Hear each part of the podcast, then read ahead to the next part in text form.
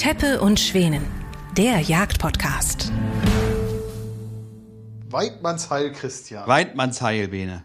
Heute packen wir unseren Jagdrucksack. Ja, ich packe meinen Koffer und dafür nehme ich natürlich erstmal einen Rucksack. Das ist schon mal gut, Warum nehme ich einen Rucksack und keinen Koffer mit zur Yacht? weil es scheiße aussieht. Ja, und weil ich natürlich beide Hände frei haben muss, um insbesondere sicher so einen Ansitzbock hochzuklettern.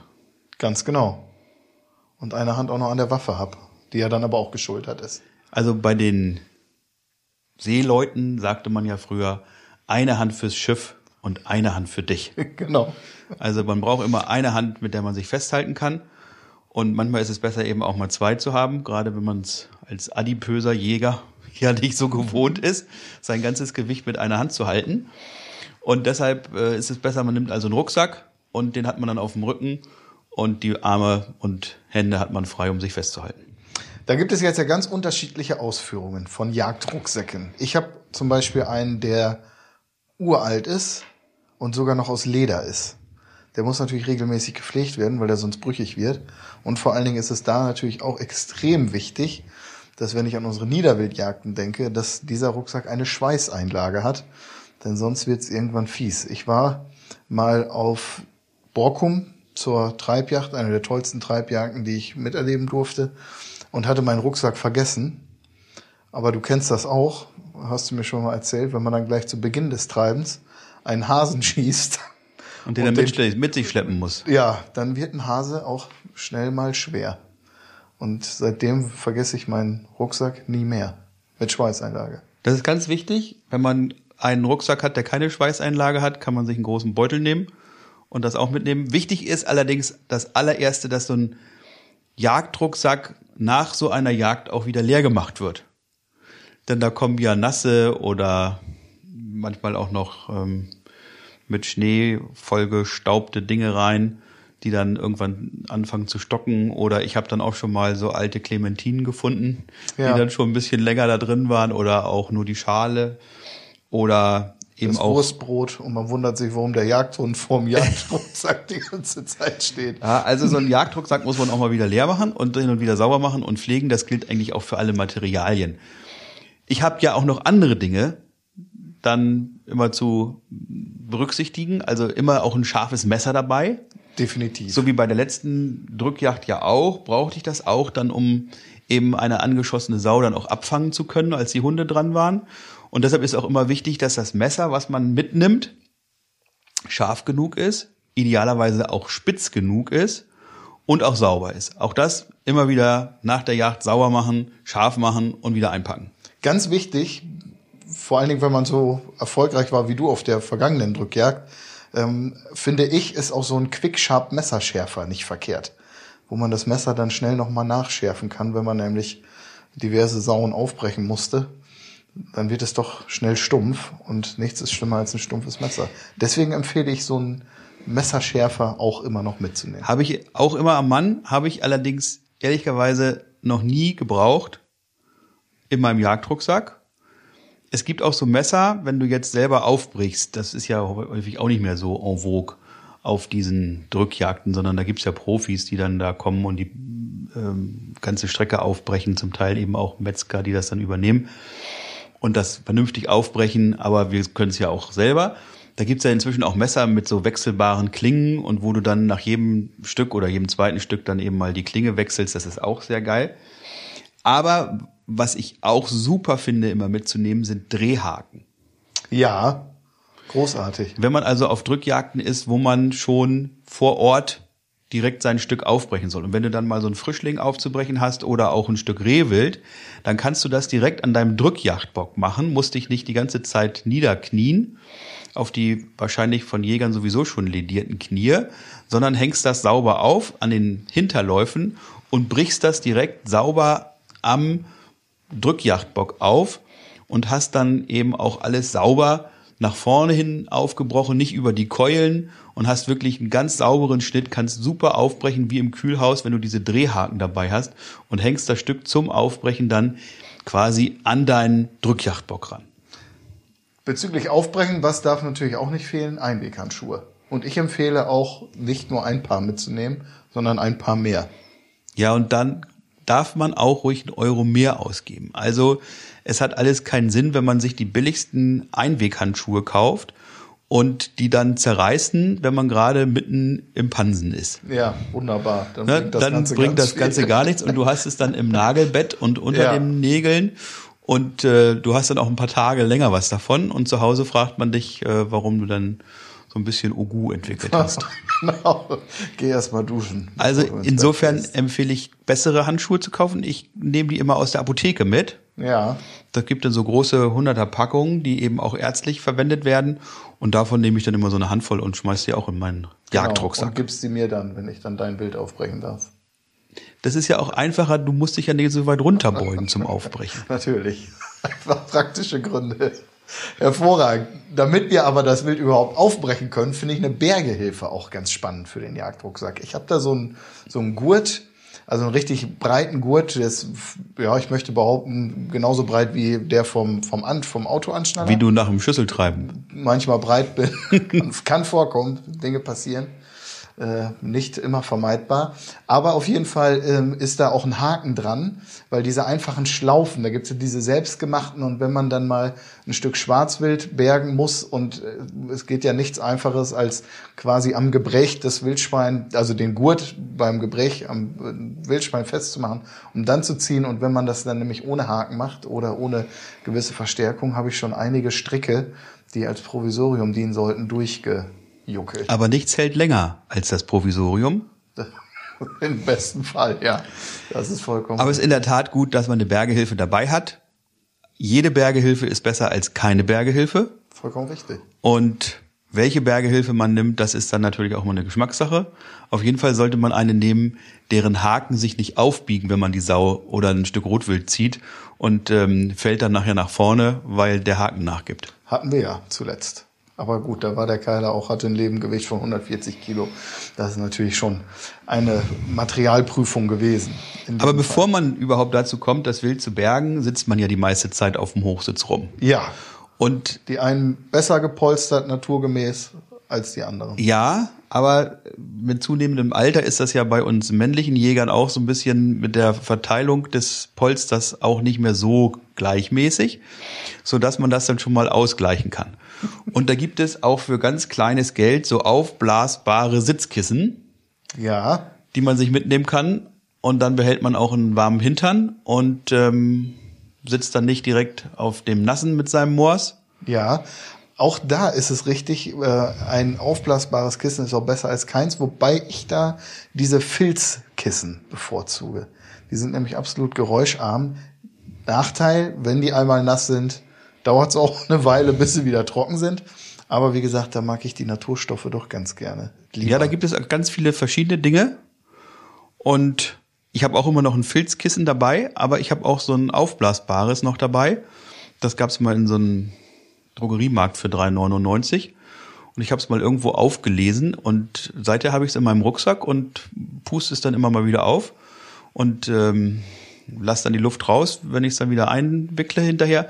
Also es ist wirklich eine tolle Sache, so ein Sitzkissen einfach dabei zu haben. Und was man auch unbedingt braucht, ist etwas, was vor Regen schützt. Also ja. Es gibt ja ein nicht so schönes Wort für einen wunderschönen Bekleidungsgegenstand. Jetzt stehe ich auf dem Schlauch, wie so oft im Leben. Die gute alte Kotze. Kotze. Ja, die ich sogar immer dabei habe. Mensch, dass ich da jetzt nicht ja, Also man kann es natürlich auch vornehm sagen als Cape. Ja. Ja, aber altdeutsch die gute alte Jagdkotze. Also ein Umhang, den man einfach umwerfen kann und der dann eben auch vor Regen schützt und der dann eben auch im Jagdrucksack, wenn er nass geworden ist, hinterher auch gerne wieder rausgenommen werden möchte, damit er keine Stockflecken ansetzt. Ja, die sogenannte Lodenkotze. Hervorragend. Habe ich immer dabei, auch beim Ansitz tatsächlich egal ob für Regen oder als Regenschutz oder auch für ähm, kalte Knie, finde ich das auch angenehm, wenn man da noch was drüber schmeißen kann. Ja, habe ich auch mal dabei und bin ich auch inzwischen großer Fan davon. Auch ähm, wenn meine Frau sagt, wenn ich das trage, sieht man so ein bisschen aus wie so ein Flattermann, wie so eine Fledermaus, weil es natürlich gewaltig und wuchtig ist. Ja, schwierig finde ich es da auch immer noch, die ähm, Signalweste drüber zu kriegen, was bei Gesellschaftsjachten ja nun mal vorgeschrieben ist. Ja, es würde ja normalerweise auch nur so ein Hutband reichen, aber wir haben ja immer so eine Signalweste dabei und da gibt's ja auch Dinge, die man einfach so ein Leibchen, was man jetzt drüber wirft, was man nicht über die Schultern ziehen muss, sondern nur über den Hals. Auch das geht mit so einer Lohnkotze dann besser zu kombinieren. Das stimmt. Was fehlt uns denn noch im Jagdrucksack? Auf jeden Fall Munition. Ja, Munition ist auch immer so eine Frage, wie viel Munition nehme ich jetzt eigentlich mit zu einer Drückjagd? Da gibt es Leute, die sagen, ah, du musst immer eine ungerade Zahl mitnehmen. Ja, Sieben oder neun Schuss. ja. Da gehen die Meinungen auseinander. Manche haben auch sieben oder neun Schuss plus 20 dabei.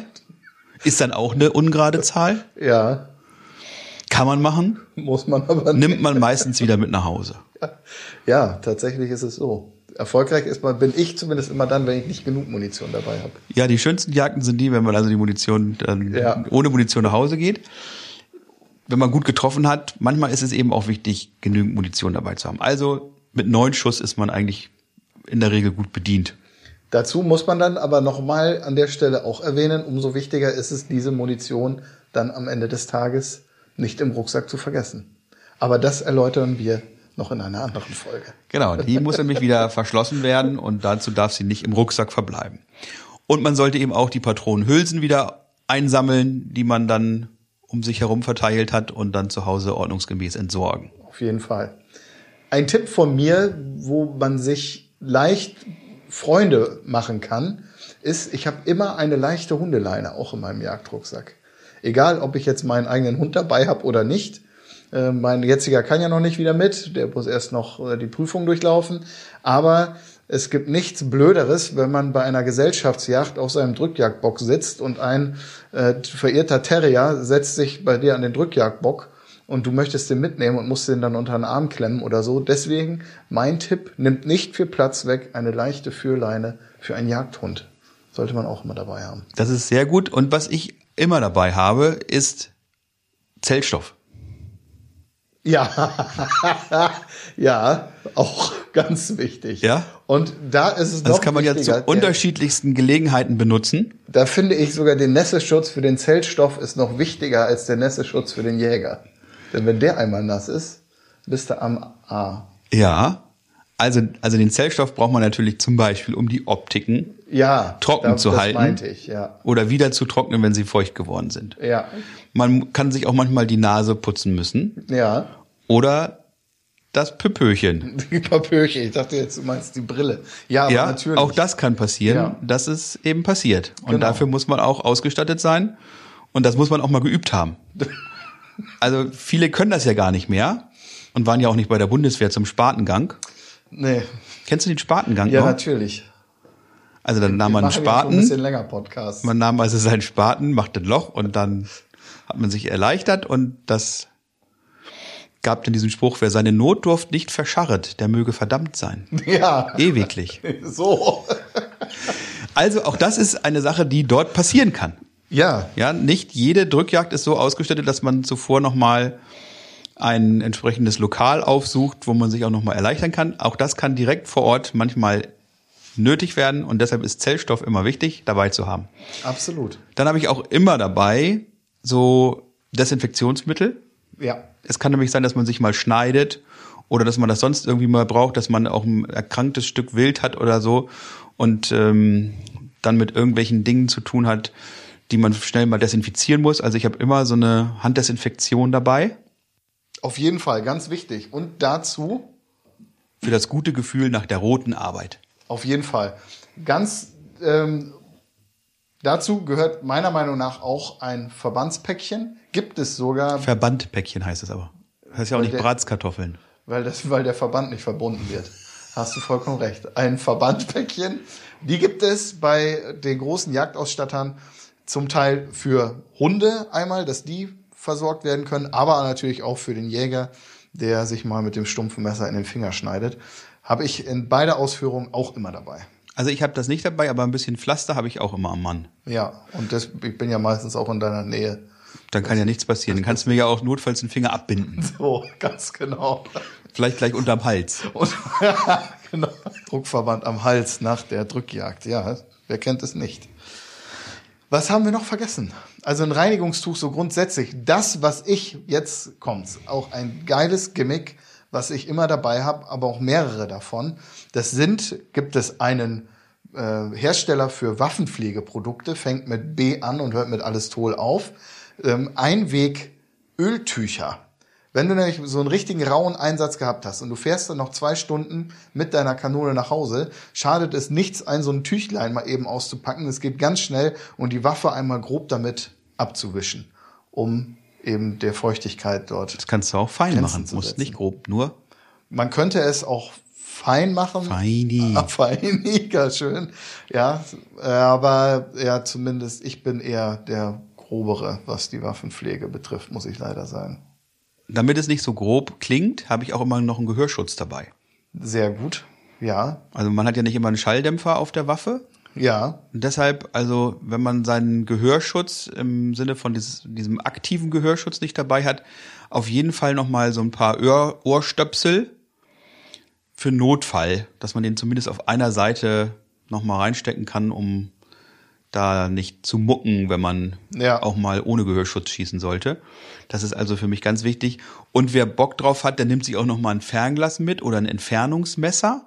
Gibt auch kombinierte Dinger, wo also das Fernglas mit Entfernungsmesser da gleich kombiniert ist, um mal so ein bisschen auch die Entfernungen zu checken. Und ich mache das immer so, auf dem Weg zu meinem Drückjagdbock gucke ich natürlich, wo gibt's denn hier die Wechsel links und rechts und wie weit ist dieser Wechsel, auf dem ich dann mit Wild rechnen kann, von meinem Drückjagdbock weg. Und bei einer Waffe, die man für die Drückjagd nimmt, ist es ja in der Regel so, dass die jetzt nicht auf GEE 170 Meter oder sowas eingeschossen ist, sondern auf 50 oder 40 oder sowas. Das heißt, wenn ich ein bisschen weiter hinlange, muss ich auch ein bisschen höher halten. Und deshalb muss ich wissen, wie weit sind denn nun tatsächlich die relevanten Wechsel von meinem Stand entfernt. Und deshalb ist es für das nicht ganz so geübte Auge ganz gut, ein Entfernungsmesser dabei zu haben und einige, die eben erst gucken und dann vielleicht mal irgendwann vielleicht schießen wollen, ist es auch ganz gut, ein Fernglas dabei zu haben. ja, finde ich auch, auf jeden Fall. Ja, und es gibt ja auch die Möglichkeiten, auf einigen Drückjagden dort wild anzusprechen, was nicht freigegeben ist. Und das kann ich eben besser mit dem Fernglas machen, um mir dort die Zeit zu Ja, man kann sich auch ein Fotoapparat mitnehmen oder eben auch mit seinem Handy entsprechend noch Genau. ein paar schöne Bilder schießen. Aber man will natürlich auch jagen. Ja, Und dafür ist eigentlich das technische Equipment wichtig. Und das, was man eigentlich braucht für die Drückjagd, das haben wir angesprochen. Man kann natürlich jetzt noch anfangen, sich einen Liter Tee mitzunehmen. Mit der Folge, dass man natürlich nicht so durchfriert oder dass, wenn man den Tee trinkt, einem wieder wärmer wird. Aber auf der anderen Seite, dieser Tee, der reingeht, der muss auch wieder wieder raus. raus, ja. Das heißt, man wird dann, wenn man morgens gleich zu Beginn der Drückjagd seinen Tee dort trinkt, den auch wieder abseihen müssen. Das heißt, man muss ihn wieder runter vom Hochsitz, wieder hoch, macht Unruhe, macht Lärm, macht natürlich auch ein bisschen Witterung da im Busch. Und man kann vielleicht auch mal zwei, drei Stunden ohne Getränk auskommen. Was ich stattdessen lieber dabei habe, sind ein paar Bonbons, die man nochmal im Mund steckt, wenn man einen schlechten Geschmack hat oder wenn man einen trockenen Mund hat oder so etwas. Auch das kann ja den Durst nochmal ein bisschen vergrämen und dafür sorgen, dass man es dann bis zum Streckenplatz eben auch mal ohne Getränk aushält. Das sehe ich ganz genauso. Man sollte es bei dem Jagdrucksack nicht übertreiben. Man könnte jetzt noch anfangen mit einer Taschenlampe, brauche ich die bei einer Gesellschaftsjagd eher selten, noch mit einer Kopflampe, die einige dabei noch haben, ähm, noch ein Leatherman oder irgendwie sowas, noch ein Multitool, eine Aufbruchssäge und so. Also irgendwann, wie du schon sagst, muss man auch mal die Kirche im Dorf Also lassen. eine Aufbrechsäge habe ich, habe ich allerdings immer dabei. Ja, also ich glaube, dass man die meisten Schlösser, wenn man es kann, auch ohne Aufbrechsäge, aber wenn man es eben Wenn man nicht das so grob macht wie du, wenn man genau nicht so als schlecht darüber kommen möchte. Nein, es macht, ich äh, vergehe mich ja überwiegend am kleinen Wild und dort ist es ja nicht so schwer. Also da braucht man in der Regel keine Aufbruchsäge. Wenn man lieber mit einer Aufbruchsäge arbeitet beim Aufbrechen, sollte man das natürlich dabei haben. Wenn man das dann nämlich nicht gewohnt ist, nur mit einem Messer zu machen und fängt an rumzuprökeln, gibt es auch nichts Blöderes als äh, Es ja. gibt da wirklich tolle Messer, auch teilweise uralte. Ich habe so ein uraltes noch so mit Hirschhorngriff und Säge und Aufbrechklinge und normaler Spitzerklinge habe ich gerne dabei. Aber wenn ich das gerade irgendwie sauber gemacht habe, dann habe ich auch gerne einfach eine Aufbrechsäge dabei, um beispielsweise bei einem Stück Rotwild oder bei einer schwereren Sau oder bei der dritten Sau das Schloss dann aufzubrechen, kann auch schon müßig sein. Und dann ist es besser, gerade wenn du dann, du weißt es ja nie, wenn du irgendwo zu einer Jagd eingeladen wirst, wird nun angesagt, dass, dass die Stücke eingeladen, eingesammelt werden und zentral aufgebrochen werden oder einige sagen eben, wir brechen im Wald auf. Und dann hast du das Problem. Und dann musst du nochmal drei Leuten helfen, die das nicht so können. Und dann ist es besser, du hast da so eine Aufbrechsäge dabei, als wenn du da eine halbe Keule irgendwo kaputt Das schneidest, richtig, ja. weil dein Messer stumpf ist oder du einfach keine Kraft mehr hast, äh, dann nochmal einen vernünftigen Hub anzusetzen. Also insofern habe ich gerne so eine Aufbrechsäge dabei, die gibt's ja auch in so einem Futteral, so dass man also die übrigen Sachen in dem Rucksack dann damit nicht beschädigt, dass man es hinterher auch wieder ein bisschen sauer macht. Jetzt neulich hatten wir bei der Drückjagd schon den ersten Schnee, da konnte man dann das Messer auch schon wieder sauber machen im Schnee. Und das gleiche gilt natürlich auch für eine Aufbrechsäge. Da kann dann ja auch ein bisschen Knochenmark und sowas dran sein und Knochenmehl. Das auch wieder schön sauber machen und dann trocknen und dann auch wieder ordentlich einpacken fürs nächste Mal. Das mit der Taschenlampe finde ich gar nicht so verkehrt. Wir haben es neulich erlebt, da gab es dann eine Nachsuche und die Nachsuche dauerte dann eben auch schon mal bis vier, halb fünf und da kannst du schon mal eine Taschenlampe brauchen. Und als Schütze bist du auch immer gefragt, bei der Nachsuche dabei zu sein. Und gerade wenn du den Anschuss produzierst, der dann die Nachsuche erfordert, ist es eben wichtig, dass du dann auch mit einer Taschenlampe hinterhergehen kannst und nicht sagst, ja, aber eine Taschenlampe habe ich nicht. Das ist genauso wie wenn du ein Stück geschossen hast und sagst, ja, aber ein Messer habe ich jetzt nicht dabei zum Aufbrechen. Aber es gibt jetzt ja nicht viele seriöse Nachsuchenführer, die im Dunkeln nachsuchen. Naja, aber es wird manchmal schon bis zum letzten Büchsenlicht nachgesucht und der Heimweg kann dann eben auch mal schon dunkel sein. Aber wenn ich mich, da gibst du mir doch recht, für alle Eventualitäten vorbereiten möchte, dann brauche ich keinen Jagdrucksack, sondern sind wir doch beim Umzugswagen? Koffer. genau. Nein, also ich finde das, ähm, haben wir hier noch irgendwas vergessen? Es gibt auch Leute, die nehmen auch manchmal eine Wärmebildkamera mit. Braucht man alles nicht.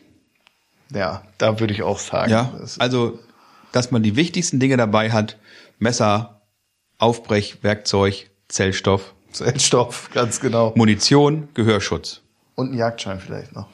Das nehme ich auch immer mit, packe ich immer in meinen Rucksack, dass man also seinen Jagdschein dabei hat, seine Waffenbesitzkarte dabei hat, neuerdings natürlich auch seinen Schießnachweis, auch für die entsprechende Jagdart, das heißt für Büchse oder für Flinte, je nachdem, ob man bei einer Treibjagd oder bei einer Drückjagd eingeladen ist. Das sollte man immer dabei haben. Bisschen Kohle schadet auch nicht. Wenn man nämlich Yachtkönig wird, muss man auch mal einen ausgeben können. Keiner ist so unbeliebt wie der Yachtkönig, ähm, der keinen ausgibt. Oder der eben sonst in irgendeiner Weise geizig ist. Also da kann man sich ruhig mal einen 50er einstecken oder zwei. Ja, oder es wird eine Umlage für die, für die Jagdhunde. Ähm, für Braucht man auch immer einen Zehner oder einen Zwanziger Genau. für die Umlage in die Jagdhundekasse. Also, oder es wird mal irgendwo angeboten, dass man was von so einem Marke-Tenderwagen kaufen kann, dass es dort Kaffee auch mal gegen Entgelt gibt, gerade bei der öffentlichen Hand, wenn man dort zur Jagd eingeladen wird. Man soll ja auch nicht von Steuergeldern dann seine Jagd finanziert bekommen. Und dass man dann das Mittagessen bezahlt oder eben eine Tasse Kaffee bezahlt oder mal einen, den Hundeführern oder Treibern oder wem auch immer einen ausgeben kann. Da sollte man auch immer ein bisschen Geld dabei haben. Ganz genau. Aber ich glaube, dann sind wir schon ganz gut aufgestellt. In der Regel, ja. Ja, sehr schön. Falls euch noch was einfällt, was wir jetzt vergessen haben, dann lasst uns das bitte wissen. Wir werden das aufnehmen, wissentlich prüfen und vor allen Dingen gewissenhaft prüfen und dann in der nächsten Folge oder an der nächsten Stelle oder auf der nächsten Messe, wenn wir uns da sehen, darüber debattieren. Ich freue mich auf jeden Fall auf euer Feedback und wir freuen uns, wenn ihr das nächste Mal wieder zuhört bei Teppe und Schweden. Horido! Und Waldmanns